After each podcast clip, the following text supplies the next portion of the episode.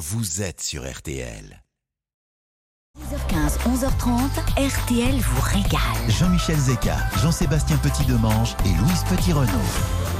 Bonjour, bonjour à tous, bienvenue dans RTL vous régale qui vous emmène ce matin en Normandie. Ça va les amis? Oui. Très bien. Ravi de vous retrouver, bienvenue dans l'Orne, puisque nous allons poser nos couverts du côté d'Alençon. Alençon qui devrait rimer avec révolution. Au petit déjeuner, je fais une orange pressée. Puis je moule le café avant de le faire passer. Je fais du pain grillé que je mange bien beurré. La Ah oui. ville a en Ah oui. effet assisté, je vous, oui, je vous l'apprends ouais, peut-être ouais. Louise, mais la ville a, a assisté à la naissance du moulin à légumes de Moulinex. Et ouais. Mais Alençon, c'est aussi la ville natale de quelqu'un qui, contrairement à l'une des traditions de la ville, ne faisait pas dans la dentelle. Il n'y a jamais eu un jeune ministre de la jeunesse en France. Il n'y en a jamais eu, c'est tous des vieux. Regardez Monsieur Soisson. Enfin, vous n'allez pas me dire que c'est un, un- un homme représentatif de la jeunesse. Regardez comment je suis habillé. Ils sont plus souvent habillés comme moi, les jeunes, que comme Monsieur Soisson. Il faut quand même pas rêver. Alençon, ville natale de l'immense Daniel Balavoine. Du coup, je me suis dit ce matin qu'il devait bien y avoir un- au minimum une chanson de ses répertoires qui colle à mes deux camarades de jeu. Tenez, si je vous parle de Louise Petit-Renaud. Elle est tellement visible qu'on peut tout imaginer. Mais il ne faut pas toucher.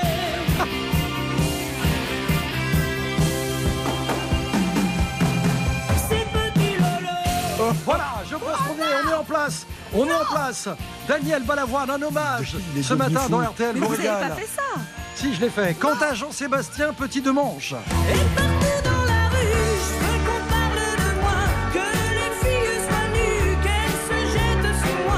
c'est fait. Ça je vous trouve vertu pour autant qu'il vous en reste, j'en sais. Mes deux complices préférés qui vont s'affronter dans un nouveau défi frigo tout à l'heure à 11h.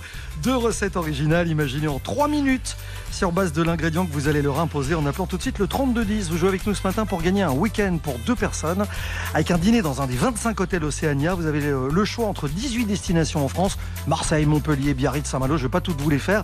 Il y a Paris et beaucoup d'autres. Et puis dans la playlist d'RTL Voyal ce matin, Aurel San. À 5 ans, je voulais juste en avoir 7. À 7 ans, j'étais pressé de voir le reste. Ajoutez-y Camélia Jordana. RTL vous régale ou la ruée vers l'Orne? C'est jusqu'à 11h30 sur RTL avec pour démarrer l'histoire d'un type américain. Bah oui. Je suis américain et je vis en Pennsylvanie.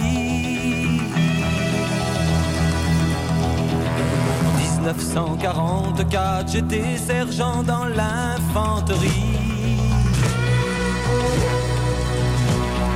Jeannette et moi, on s'est mariés, c'était le mois de mai. Quand on m'a parachuté sur un village français. La guerre Jeannette, je te l'ai raconté, mais dans le cœur, j'ai toujours gardé les vaches rousses, blanches et noires sur lesquelles tombe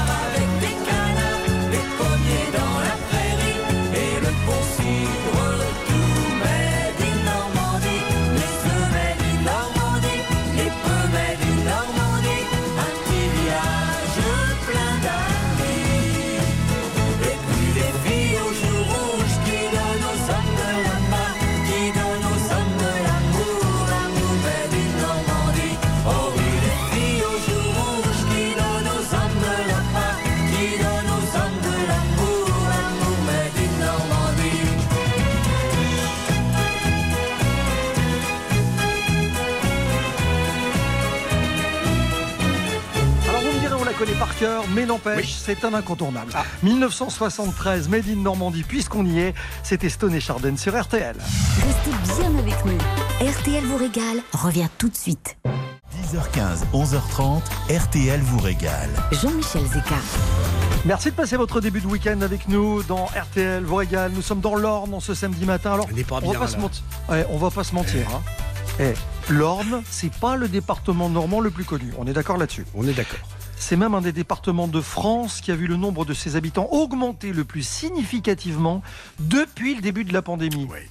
Alors, est-ce que c'est l'absence de littoral qui est responsable de ce déficit de notoriété, Jean-Sébastien? Ce qui est très bizarre, hein, parce que les franciliens sont partis s'installer dans l'Orne au moment de la pandémie, et pourtant, il y a une espèce d'inconnu sur l'Orne. Alors on peut penser au Perche, effectivement, on pense à Alençon, on pense à Flers, mais en fait, c'est surtout la faute au train ce déficit de notoriété. Parce que on a décidé à un moment qu'il passerait par le Mans et non par Alençon sur la ligne Paris-Rennes. Et en 1846 Alençon s'est vu condamné à n'avoir jamais de relation ferroviaire avec la capitale.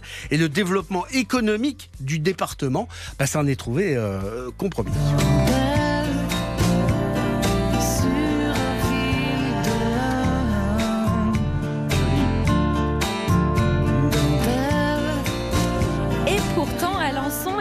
Qui était connu dans toutes les capitales d'Europe pour sa dentelle et surtout l'élégance indépassable du fameux point à l'aiguille.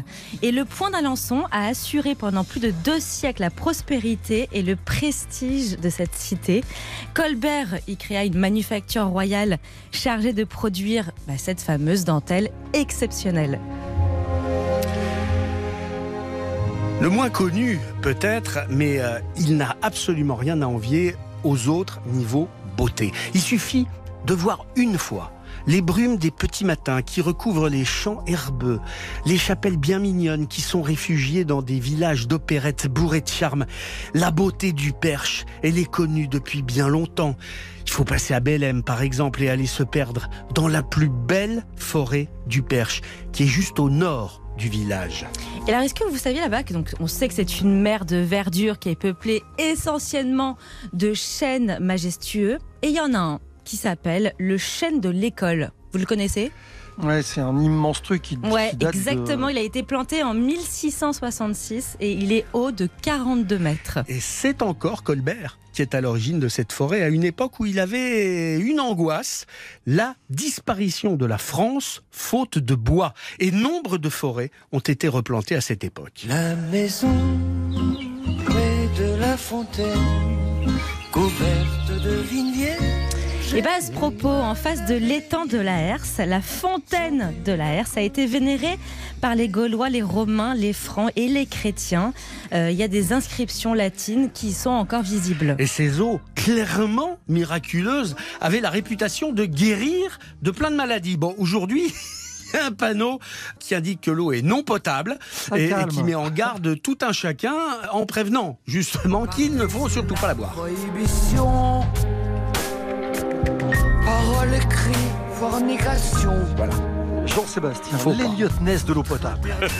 Dites-moi, l'Orne, c'est quand même un haut lieu en ce qui concerne l'élevage des chevaux. Poli, poli, polisson, saute par mon Eh. de Je Pauline ne se refuse rien. Ah non, on se refuse. Le haras du pain, c'est pour évoquer cela. C'est le Versailles du cheval, le haras du pin. Le premier haras royal en Normandie, il date de 1338.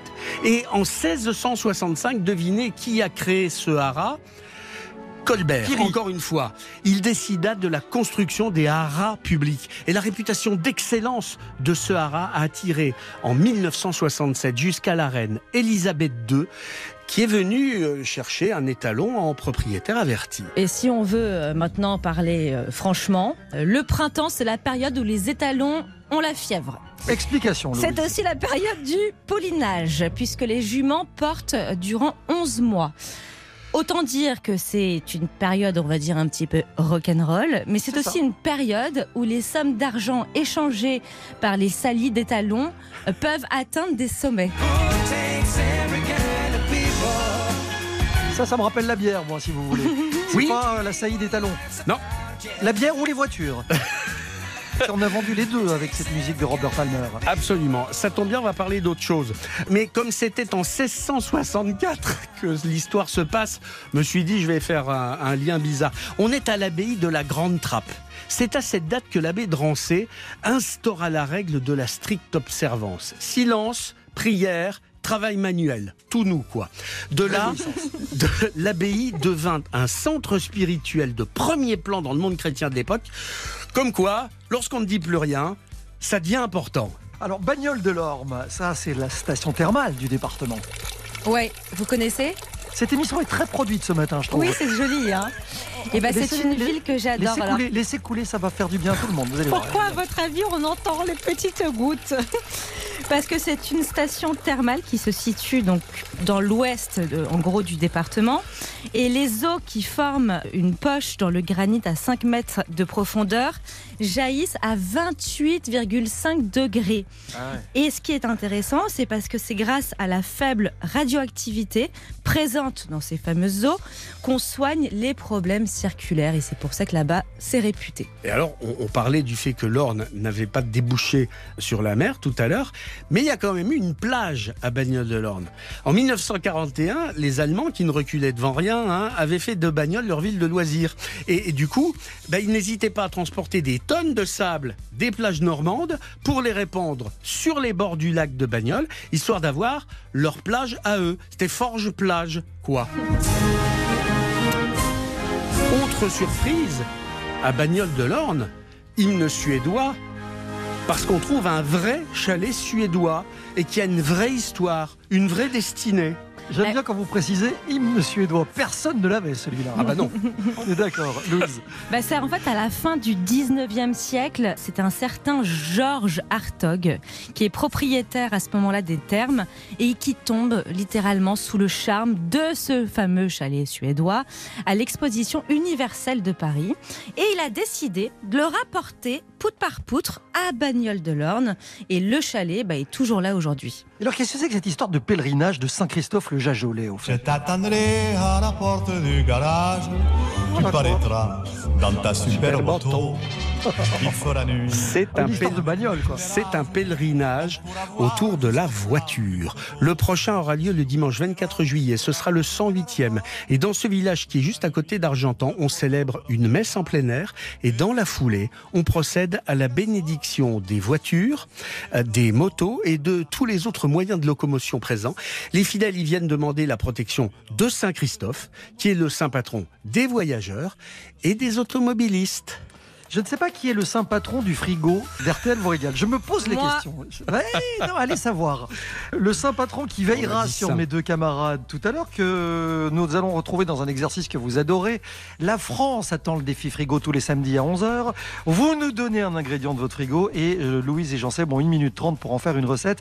Je rappelle que vous gagnez ce matin un week-end pour deux avec un superbe dîner dans un des hôtels 3 et 4 étoiles Océania.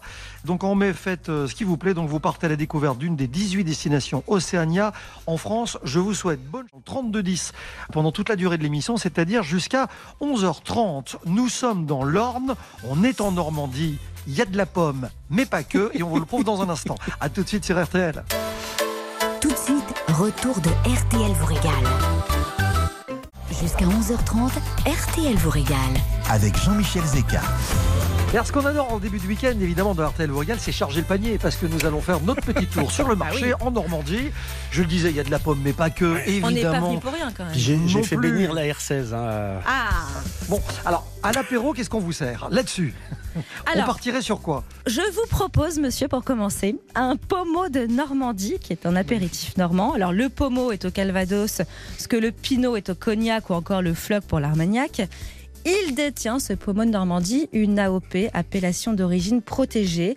Et c'est fait en fait à partir d'un assemblage de jus de pomme à cidre non fermenté et de Calvados. Voilà, faut C'est- quand même euh, le dire. en bouche, mais absolument incroyable, délicieux.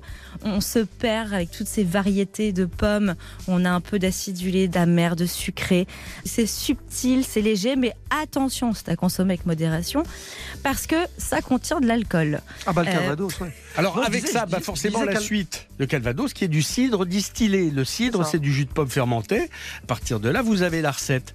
Tout l'art est de choisir parmi cette centaine de variétés de pommes qu'on trouve euh, en Normandie, parce que il faut un subtil assemblage d'amertume, d'acidulé, de pommes un peu plus douces, et tout ça donne l'assemblage idéal pour avoir le cidre. Et de ce cidre, eh bien, on va faire du Calvados. Il y a trois AOC de Calvados en Normandie, le Calvados, le Pays d'Auge, et le Calvados Donfronté, qui est le Calvados de l'Orne. Et puis, il y a autre chose. Le poiré, qui est également une AOC du Donfronté, c'est le symbole ancestral du Donfronté. Les, les poirés, comme on les appelle là-bas, sont des champs de poiriers qui s'étalent à perte de vue. C'est un produit qui a failli disparaître il y a quelques années parce qu'on a préféré planter des champs de maïs ou utiliser le bois des poiriers pour en faire de la marqueterie. Ces arbres n'ont rien perdu de leur splendeur. C'est magnifique, un poirier, quand on découvre ça. Et ce poiré existe grâce à la variété de poires blanc de blanc. Et ça donne quelque chose qui est vivace, qui est assez minéral quand c'est jeune en bouche, et puis qui se complexifie avec l'âge, qui tend vers le miel, vers le fruit confit. Et c'est quelque chose qu'il faut absolument goûter, un peu comme le bourdelot. Vous voyez C'est quoi Vous ça savez ce que c'est le bourdelot Ah bah pas du tout. Vous prenez une pomme, prenez une poire, c'est une merveille ce fruit. Vous pelez le fruit, vous le gardez entier. Vous ajoutez du beurre et du sucre au milieu de ce fruit que vous allez envelopper dans une abaisse de pâte feuilletée. Vous mettez la forme Je du fruit, vous dorez à l'œuf et au four, une heure à 150 degrés. C'est sublime. Bah. Le boudin noir de Mortagne au Père, c'était autrefois un cadeau qu'on se faisait entre voisins. Il faut savoir que le boudin, c'était le premier produit qu'on consommait quand on avait tué un cochon. Parce que à l'époque, cette charcuterie particulière ne se gardait pas du tout. En 1931, le boudin noir de Mortagne au Perche se fait repérer à l'exposition coloniale de Paris. Et c'est en 63 qu'est créée la confrérie des chevaliers du goutte boudin de Mortagne. Et depuis, il y a le concours du meilleur boudin celui du plus gros mangeur de boudin. Et Eugène Et- Boudin n'en a pas peint un tableau. Louise, il y a du boudin noir, il y a du boudin blanc. Ah ben moi je me déplace euh, nulle part sans mon boudin blanc, vous le savez que c'est ma bah, grande passion confiance. absolue. Et dans lequel nous avons le boudin blanc d'essai. Voilà. Il est fabriqué à partir de jambon de porc, de lait cru et d'œufs. Il a une autre particularité qui est très importante, c'est que là-bas, on le cuisine, on le grille et pas à la poêle justement, un peu au barbecue, vous voyez? Mmh. Voilà, et donc je voulais rappeler que bien sûr, Essay, c'est une localité au nord-est d'Alençon et que ce fameux boudin blanc qui me tient tant à cœur a été créé par Hippolyte Brière en Qu'on salue, hein. 1880. qu'on- Sacré je ne sais pas si remercie, Hippolyte. je hein. ne sais pas s'il nous écoute aujourd'hui. Ouais. J'ai un petit doute, mais je vous rassure aussi qu'il existe bien une confrérie du boudin blanc d'essai et que tout se passe bien. J'imagine et j'ai envie Voilà. de dire. Et je veux toujours en c'est faire. Voilà. Et on est au pays de la charcutaille, hein, on se mentir, Jean-Sébastien. Il y a des tripes aussi. Bon, Il y a des tripes. Il y a des tripes, oui. Les tripes à la mode de Caen, évidemment, qui sont euh, les stars de la Normandie. Mais il y a aussi les, les fameuses tripes en brochette de la Ferté-Massé. Et se compose de panses, de feuillets, de bonnettes, de caillettes de bœuf. Euh, on ajoute le pied de bœuf. Et on les trouve en paquets plantés sur des petits bâtons de bois. Et alors, selon la légende, ce plat aurait été inventé par un couple de bûcherons, Sidore et Césarine. Ils ont été chassés de la forêt, ils auraient reçu de la tripaille d'un boucher. Ils l'auraient cuite dans une marmite avec du beurre et du calvados, parce qu'il est là le secret. C'est le calvados. dans lequel on cuit ces tripes. Et on le sert généralement avec du cidre brut et quelques pommes de terre cuites à la vapeur. Et c'est fin délicieux. Et du coup, comme ça, on n'a leur pas complet. Alors c'est bien parce que vous, vous ne On pouvez pas ne mieux demanderait tomber. pas l'addition. Vous pouvez pas mieux tomber parce que bah, je vous l'apporte. Parce que dans un instant, on va accueillir quelqu'un qui est le roi de cette petite chose croustillante, tendre, comme un cœur de pâtissier. Il s'appelle Henri Lenoir. Il est euh, jeune retraité, mais la maison va continuer. On va vous expliquer une histoire absolument incroyable autour du macaron. On est euh, au Casati du Lac dans quelques instants avec Henri Lenoir qui est l'invité d'RTL. Vous régale à tout de suite. Tout de suite, retour de RTL vous régale avec Jean-Michel Zeka. 10h15, 11h30, RTL vous régale. Jean-Michel Zeka. Alors je vous le disais euh, il y a quelques instants, on va pousser la porte d'une bonne, d'une grande maison, d'une maison de macarons. Je vous disais qu'on accueillait Henri Lenoir. Bonjour Henri. Bonjour.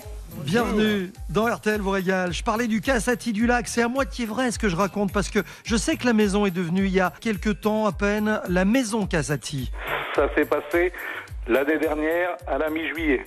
Alors on va parler de macarons avec vous. Le macaron que vous produisez vous, je disais il est tendre comme le cœur d'un pâtissier. C'est pas vous qui allez me contredire. Euh, Exactement. vous faites vous faites ça depuis la nuit des temps. Vous êtes à la retraite, je le disais depuis à peu près un an avec votre femme Sylvaine. C'est un macaron qui est devenu euh, un incontournable dans le monde de la pâtisserie. Les touristes se l'arrachent. Qu'est-ce qu'il a de plus? Très honnêtement, je sais que c'est difficile de le dire, mais la valeur ajoutée de votre macaron par rapport à tous ceux qu'on trouve en France, c'est quoi? Eh bien, euh, tout simplement, c'est le macaron traditionnel, c'est-à-dire sans crème à l'intérieur. hein. C'est deux coques de macarons assemblées l'une à l'autre, juste à la sortie du four. Et donc, la recette, c'est extrêmement simple. C'est poudre d'amande, sucre glace et blanc d'œuf. C'est une recette qui était arrivée euh, dans notre famille par l'intermédiaire d'un chef pâtissier parisien que mon grand-père avait employé à l'époque.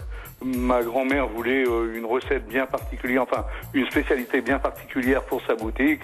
Et, le chef euh, venant de Paris euh, dit bah tiens on pourrait faire des macarons, ça plaît bien à Paris. Et puis ben, on s'est mis à faire des macarons dans la famille à, cette époque-là. Et ma maman, qui avait repris avec mon papa la, suite de mes grands-parents, eh bien, elle a vraiment développé cette vente de macarons, a voulu enfoncer le clou, comme on dit. hein. Et euh, elle a créé des boîtes, elle a créé un poème, et ça a vraiment démarré avec mes parents, quoi. Elle avait du flair, votre maman, parce qu'elle avait remarqué que les curistes qui venaient prendre leur thé appréciaient beaucoup les macarons de la maison. Voilà, tout à fait. C'était une spécialité, mais qui n'était pas exploitée à fond, alors qu'elle a voulu vraiment l'exploiter à fond. Et, et- et avec elle, on a eu des idées de développement euh, beaucoup plus importants et, et- et de voir un peu plus loin, quoi. Euh, Est-ce que vous êtes finalement le, le pionnier dans la, en la matière? Est-ce que vous êtes un, un précurseur? Est-ce qu'on vous doit le succès des macarons parisiens Oh, Honnêtement, en pas, Je vais partie? pas m'attribuer ce titre, mais c'est vrai qu'à l'époque, quand ma maman a voulu, voulu absolument euh, mettre en avant ce produit, il y en avait très très peu. Sur Paris, il y en avait quasiment pas. Tout le monde avait abandonné ça parce que c'est un produit très délicat à fabriquer et dont on n'est jamais certain à 100% de la réussite. Mais pourquoi Donc, euh, en fin de compte, moins il y a d'ingrédients, plus c'est difficile à, à réaliser un gâteau. hein. Notamment cette recette de macaron. C'est le macaron gerbé, ça s'appelle. C'est une recette qui est très connue. Hein. C'est pas nous qui l'avons inventée. hein. On l'a juste reprise et puis on a insisté à vouloir faire cette recette-là malgré les aléas des fabrications euh, au jour le jour qui n'étaient pas toujours toujours les mêmes, mais euh, le goût était toujours là. Et puis ben on savait apparemment on savait euh, le vendre et puis le défendre en disant euh, aujourd'hui ils sont pas très beaux mais demain ils seront encore meilleurs et bien plus beaux. Et donc tout le monde revenait le lendemain pour voir s'ils étaient encore plus beaux. Vous avez raison euh, de dire que effectivement, Henri, ce sont les choses les plus simples qui sont parfois les plus compliquées à faire, à produire, même si c'est quand même, il y a quand même une complexité. Vous, vous, parlez carrément de laboratoire à macarons. Bah, c'est le terme qu'on emploie dans l'industrie alimentaire pour parler d'un laboratoire, pour en parler d'un lieu de fabrication en pâtisserie, euh, en charcuterie, on appelle ça un laboratoire aussi, alors qu'en cuisine, on parle de la cuisine. Vous voyez, le terme est bien spécifique à la pâtisserie et à, et à d'autres métiers de bouche. On dit souvent évidemment dans les histoires de famille qu'on aime quand elles sont prolongées. Vos enfants, eux, n'ont pas souhaité reprendre euh, l'exploitation familiale? Non, euh, ma fille est devenue coiffeuse, elle est coiffeuse maintenant à Amsterdam. Et puis mon fils euh, s'est tourné vers la cuisine. Et maintenant, il est cuisinier à Cherbourg. Mais je crois que le bel hommage des repreneurs, qui est une autre famille, hein, les, les Julmiers, c'est ça? Tout à fait. C'est d'avoir gardé le, le nom Casati, ça s'appelle la maison Casati? Ça s'appelle la maison Casati euh, bien avant nous, parce que nous, nous avions, euh, mes grands-parents et mes parents et moi-même, nous avions des boulangeries dans Bagnoles de l'Orne. Et puis, ben, euh, moi-même, n'ayant pas voulu reprendre les boulangeries, j'ai choisi de prendre une chocolaterie et où on a déplacé des macarons et on est venu avec notre recette de macarons dans cette euh, chocolaterie. Et On donc, voulait- le Casati était là déjà depuis bien longtemps. Je dis ça parce qu'on voulait leur donner la parole. On a Gabin de la famille Julmier Oui. qui est avec nous aussi. Gabin, bonjour. Bonjour. C'est vrai que quand on reprend une affaire familiale dans une ville comme ça, avec ses habitués, ses passionnés, des gens qui viennent depuis plusieurs générations, j'imagine qu'on a une petite pression quand même parce qu'il faut euh, faire perdurer l'affaire, il faut rendre le macaron pérenne, il faut reproduire les choses. Effectivement, euh, la reprise est un exercice euh, compliqué, d'autant plus qu'on a changé un petit peu l'identité, on a fait des travaux dans la boutique pour lui donner un nouveau look. Et on a cherché à, à mettre en avant euh, le, le macaron, l'authentique macaron le noir, en conservant euh, son identité en le faisant vivre toujours à Bagnoles de l'Orne. Mais comment on fait pour euh, inscrire un macaron comme celui-là dans la, si permettez-moi le- l'expression, dans la durée Je ne l'ai pas fait exprès en plus, je vous assure. Sans toucher à la recette, mais en modernisant la chose quand même.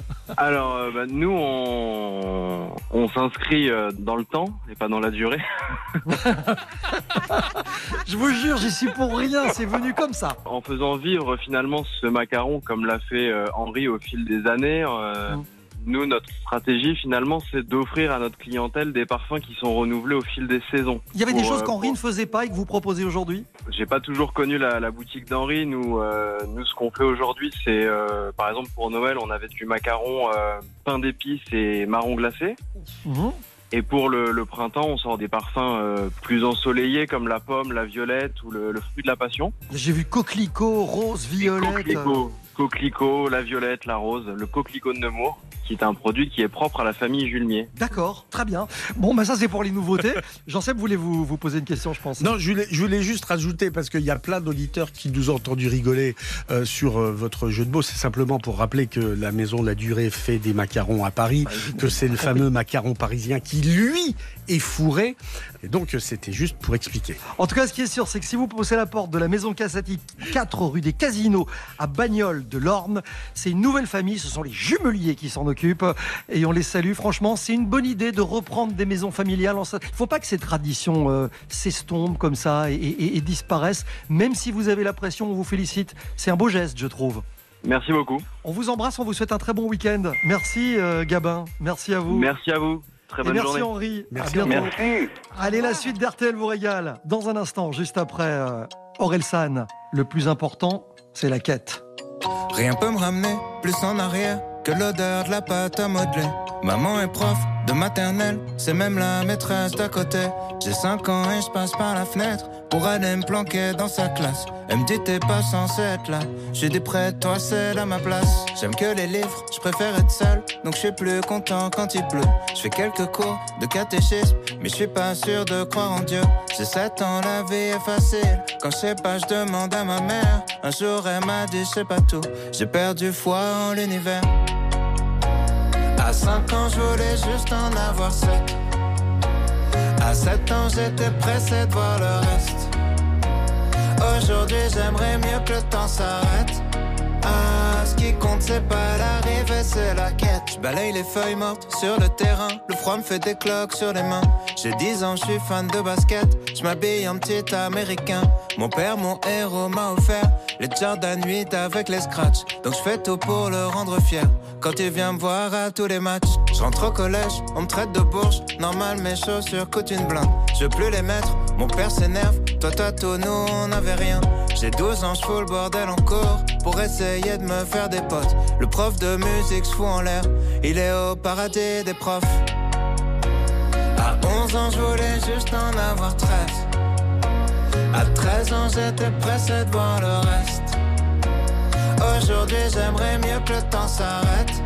Ah, ce qui compte, c'est pas l'arrivée, c'est la quête. Souvent, je suis tombé amoureux mais pour une fois c'est réciproque. J'abandonne lâchement tous mes potes. Je vois plus que ma meuf, on fume des clopes. 14 ans, je suis juste un fantôme. Du moins, c'est ce que disent mes parents. Chérie veut que je traîne plus qu'avec elle. Pourtant, elle me fait la gueule tout le temps. Vu que je déménage, ça nous sépare. Je me dis que l'amour c'est surcoté. Mon frangin m'éclate au basket. Alors je préfère abandonner. J'ai 15 ans, je regarde Kids en boucle. Je traîne avec des gars comme Casper. Mon père est sévère avec moi, donc je le répercute sur mon frère.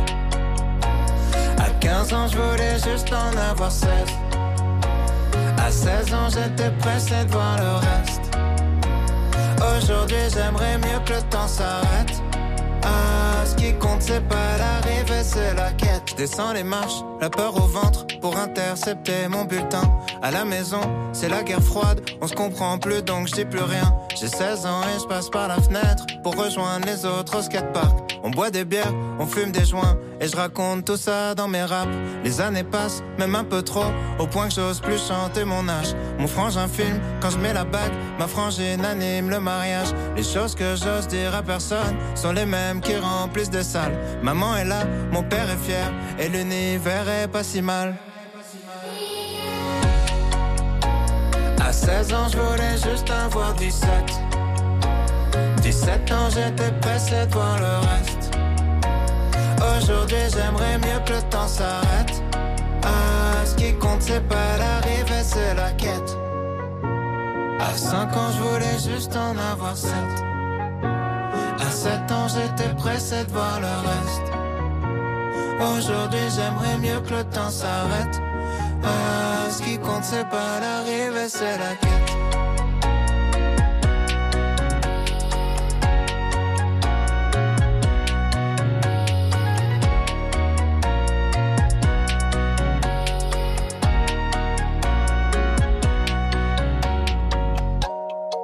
Aurel San sur RTL ce matin à la quête. Aurel San, originaire, je vous le donne en mille, les amis. Alençon Exactement, il est alençonné d'origine.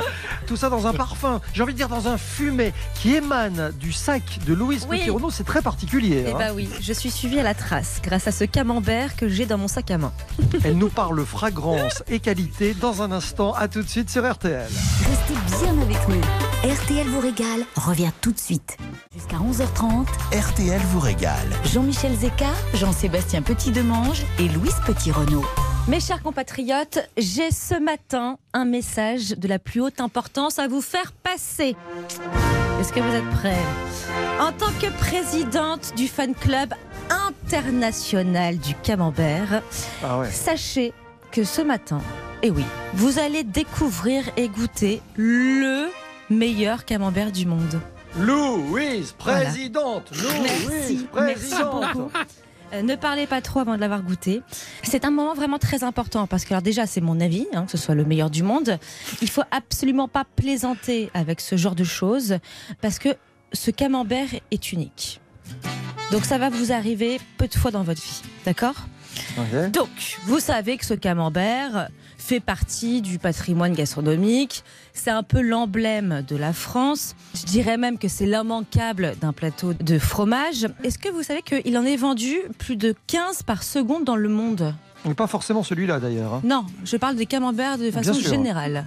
Mais est-ce que vous connaissez, s'il vous plaît, le camembert du champ secret On va être Celui très que vous êtes en train de sentir là. Jean-Seb connaissait, moi je connaissais pas, j'avoue. C'est donc le meilleur camembert du monde À mon sens, c'est le meilleur camembert du monde. Mais Il est unique, ça j'en suis certaine. Et je vais vous le dire pourquoi. Vous savez, on aime parler dans cette émission des gages de qualité.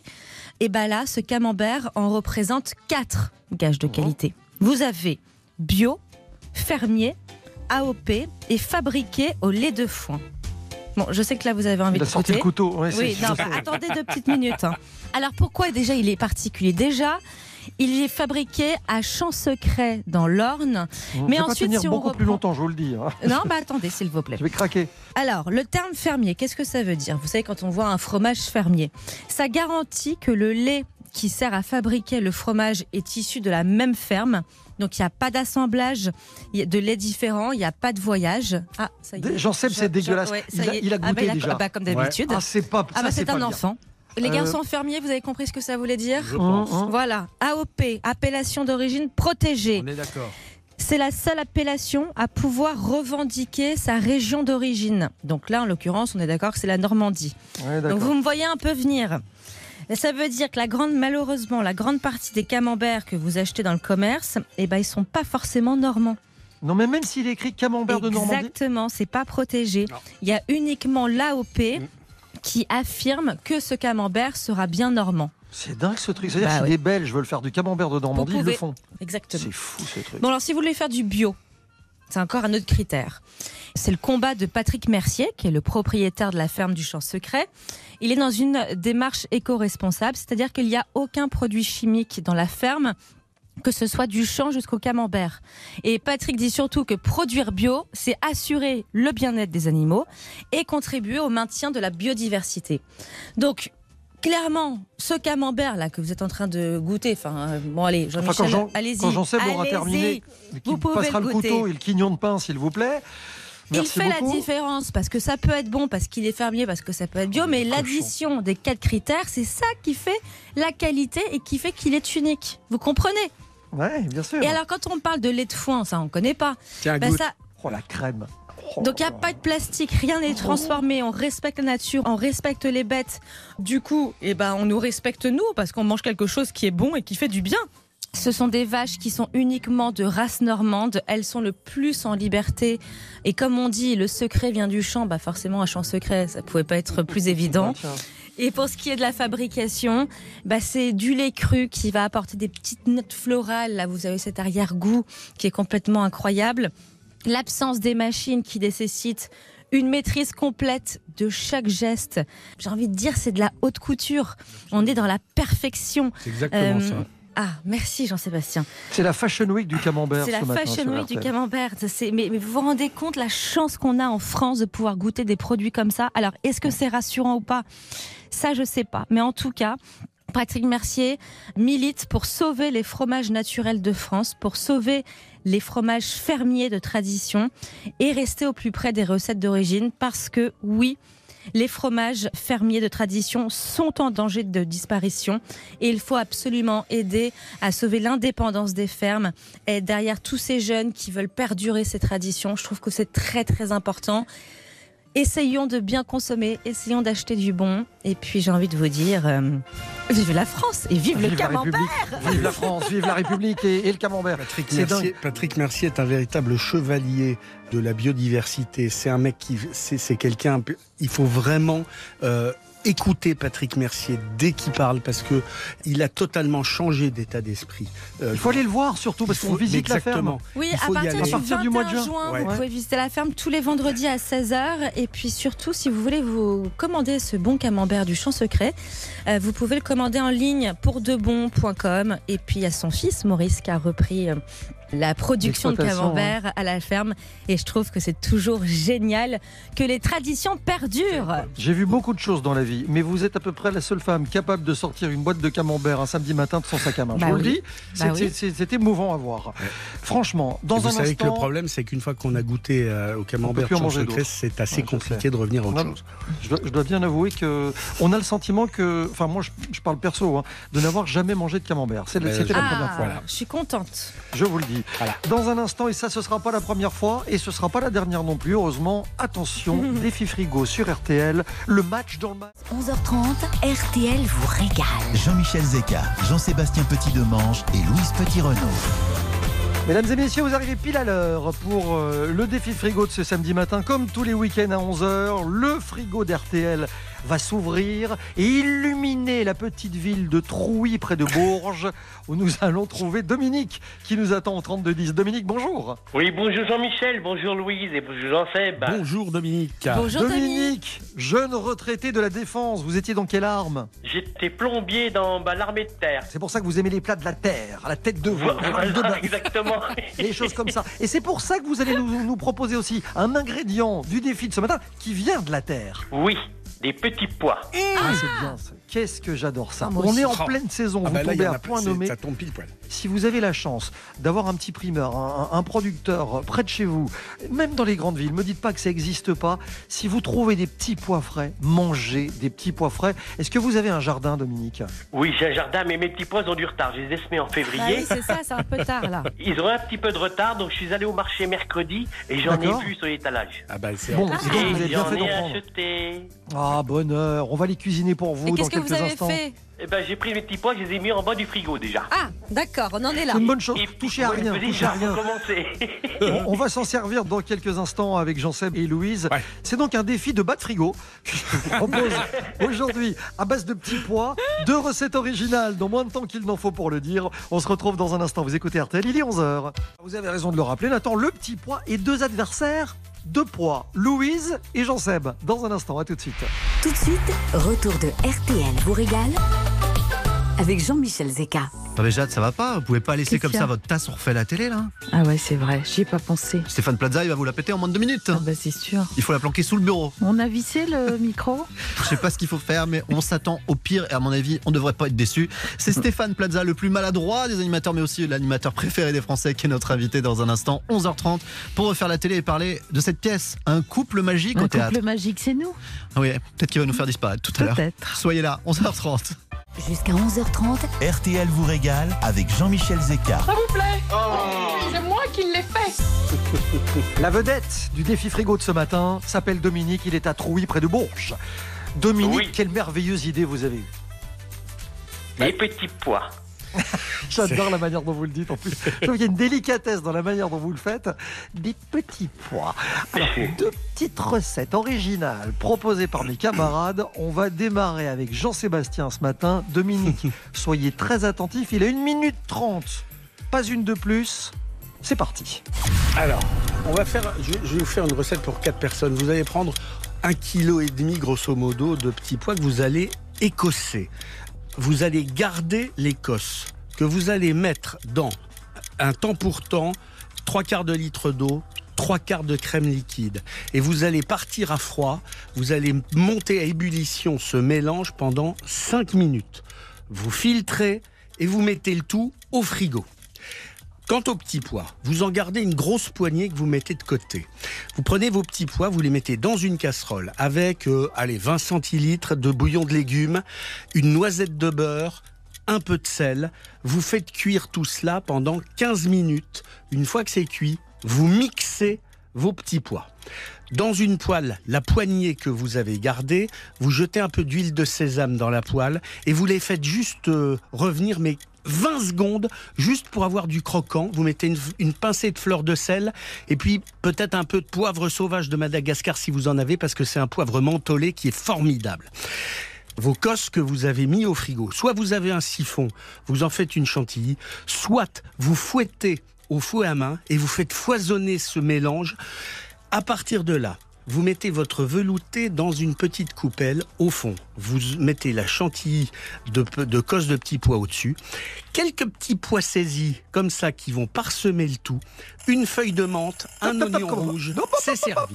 Une minute trente, c'est servi, c'est prêt. Alors c'est pas mal. Mais ça s'appelle comment, Jean-Sébastien? Bah, ça s'appelle un, un chaud-froid de petits pois. À la Euh, menthe. À la menthe. Enfin, avec une feuille de menthe dessus, quoi, voilà. J'annonce un chaud froid de petits pois à la menthe. Il y a un petit côté anglais dans votre truc. Moi, ça me rappelle les vacances. euh, Enfin, la menthe, je vous dis, il y a une les feuille de menthe Ah bah, petit juste pois, comme ça. hein. Petit pois, menthe, c'est anglais. Si vous voulez. Oui, Il n'y a pas de gigot. je suis un peu embêtée. Pourquoi? C'est pareil? Bah, c'est pas loin. Oh non, non. Il y a de la menthe? Bon, vous me laissez faire? Faites des petits pois à la c'est parti. Ah bah, faites-nous rêver. hein. Allez-y. Dominique, Oui. est-ce qu'il fait beau à Bourges? Pour l'instant, c'est un petit peu nuageux, mais ça va se dégager. Eh ben, je vais vous proposer une recette d'été pour faire appel au soleil. Nous allons faire un gazpacho de petits pois à la menthe. Donc, vous allez faire cuire vos petits pois 20 minutes à l'eau bouillante, Dominique. D'accord? Oui, oui. À côté de ça, vous allez prendre un bouillon de volaille que vous allez faire fondre dans de l'eau. Et vous allez, dans un troisième temps, laver vos feuilles de menthe et frapper dans vos mains les feuilles de menthe. C'est comme ça que la, les saveurs, la saveur de la menthe va ressortir. Donc vous claquez bien Euh, je suis en train de le faire pour vous. Les feuilles de menthe dans votre main. Ensuite, vous allez mixer vos petits pois avec votre bouillon de volaille et au dernier moment, votre menthe. Et vous allez rajouter un petit peu de crème pour apporter une texture onctueuse. Vous servez ça bien froid pour une bonne soirée d'été bien chaude. Et vous allez me rajouter un petit filet d'huile d'olive par-dessus. Et la touche finale, c'est que vous allez me faire des chips de jambon cru.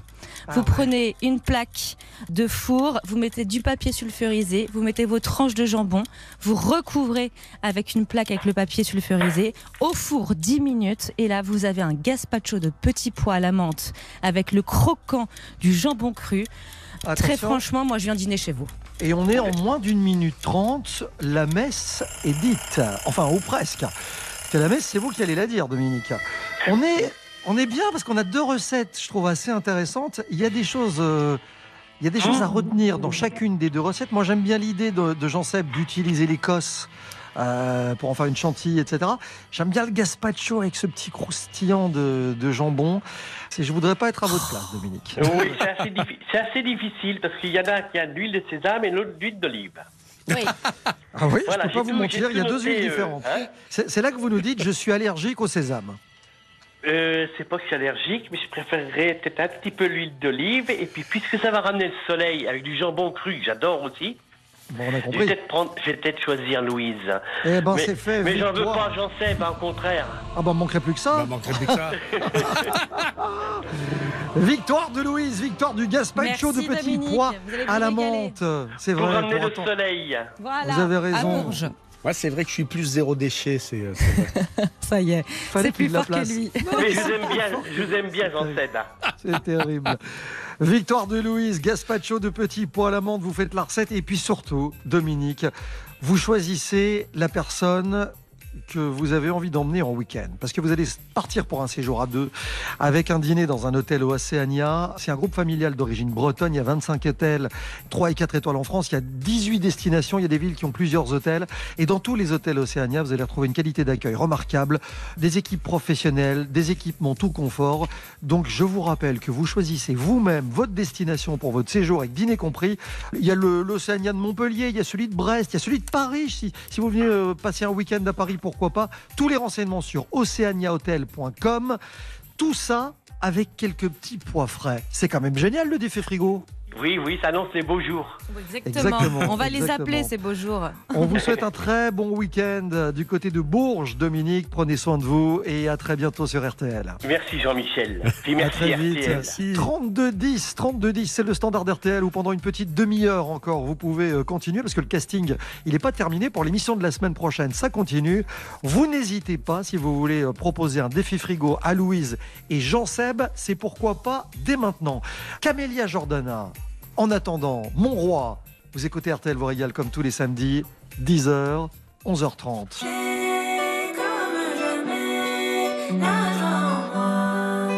que je te vois, quand tes yeux me sourient, en moi c'est tout. Lorsqu'en arrière tu ris, je veux ton cou. Là si mon cœur chante, c'est que tes mains jouent. Ouais, je tremble un point c'est tout.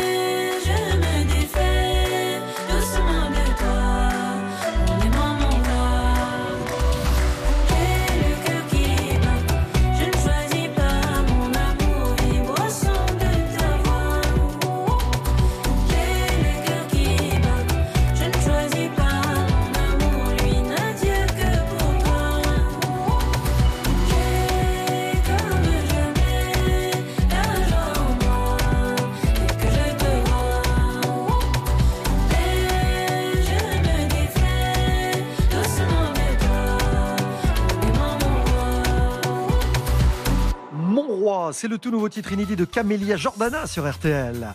Et pour tout vous dire, notre ambassadeur du jour pourrait être roi, même s'il est président de l'association Perche Canada. On va vous en parler dans un instant. Il s'appelle Michel Ganivet.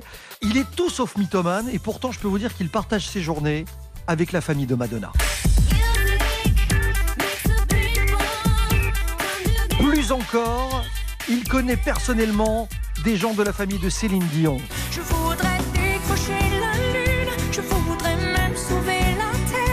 Et pour finir de vous intriguer, je pense que il est assez proche d'Isabelle Boulet.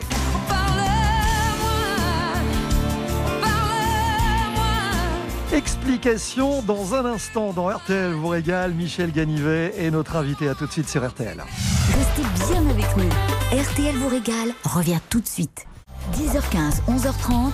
RTL vous régale. Jean-Michel Zeka. C'est Michel Ganivet qui est l'invité d'RTL régale ce matin. Bonjour Michel. Bonjour. Bienvenue sur RTL. Merci de nous accorder quelques minutes. Vous êtes le président de l'association euh, Perche Canada. Je précise que vous êtes historien. Michel, est-ce que vous pouvez nous raconter ce lien fort, et pas forcément très connu d'ailleurs de l'ensemble des. Français, ce lien unique entre le Perche et le Québec Comment est-ce que tout ça a démarré? Bah, je vais d'abord faire une infidélité à Isabelle Boulet pour lui dire qu'il n'y a pas qu'elle dans cette liste-là. Euh, Vous en avez cité d'autres, Madonna no- notamment ou Céline Dion. Il y a aussi Diane Dufresne, Hillary Clinton. J'ai même euh, aussi euh, quelques hommes comme Justin Trudeau, excusez du peu, mais ils ont tous un point commun. C'est que leurs ancêtres euh, sont partis du Perche pour coloniser la Nouvelle-France euh, au début du XVIIe siècle. Alors c'est une histoire qui est peu connue, mais elle est plus connue davantage au, Québec. Et c'est cette histoire que notre association cherche justement à promouvoir euh, depuis de nombreuses années. C'est pas anodin, il y a plus d'un million cinq cent mille descendants de percherons au Canada. Oui, alors qu'ils ont été très peu nombreux à partir. Mais par contre, ils ont une particularité, c'est qu'ils sont partis à partir de 1634. Ils sont partis euh, sur une période de 40 années, mais euh, ils sont pas très nombreux. Hein, euh, pour toute la période du régime français, donc euh, jusqu'en 1763, on compte 327 immigrants simplement, ce qui est très peu par rapport à tout ce que les autres provinces de France ont envoyé, mais ils ont été les premiers. Première caractéristique. Deuxième caractéristique, c'est qu'ils sont arrivés en famille. Et donc le fait d'arriver en famille, euh, c'est euh, qu'on arrive avec les enfants, et puis une fois arrivé, ben, on fait d'autres enfants. Et puis euh, tout ce petit monde-là, évidemment, euh, se reproduit. euh, C'est ça, visiblement, ils se plaisaient beaucoup sur place, quoi. Évidemment, oui. Alors ils sont partis, vous savez, dans des conditions euh, tout à fait particulières. Savoir que dans le Perche, euh, avec euh, le morcellement de la propriété, euh, on a des petites terres dont on hérite euh, de génération en génération. Et alors que là, on leur annonce d'un seul coup que s'ils partent au Canada, ils ont 50 ou à 100 arpents de terre. Ils ont ouvert des yeux grands comme ça et ils se sont évidemment décidés à se lancer dans l'aventure. À l'initiative d'ailleurs d'un personnage qu'on connaît assez peu et qui s'appelle Robert Chiffard, qui est un apothicaire qui est arrivé sur les rives du Saint-Laurent euh, aux alentours de 1621-1622. C'est là qu'il a rencontré euh, Samuel de Champlain et surtout un autre apothicaire qui s'appelait Louis Hébert et qui lui avait montré qu'on pouvait vivre de l'agriculture sur les rives du Saint-Laurent. À l'époque, à Québec, il n'y avait pas 100 habitants. Tous ces gens-là vivaient sur de la traite de la fourrure, bien entendu. C'est là qu'est née l'idée de Robert Giffard de revenir avec des colons pour euh, justement coloniser les rives du Saint-Laurent. Et pour construire. et Pour construire, ben, bien sûr. Alors évidemment, sa grande idée, c'est de dire si j'arrive avec des bras cassés et avec des gens exclus, ça marchera jamais.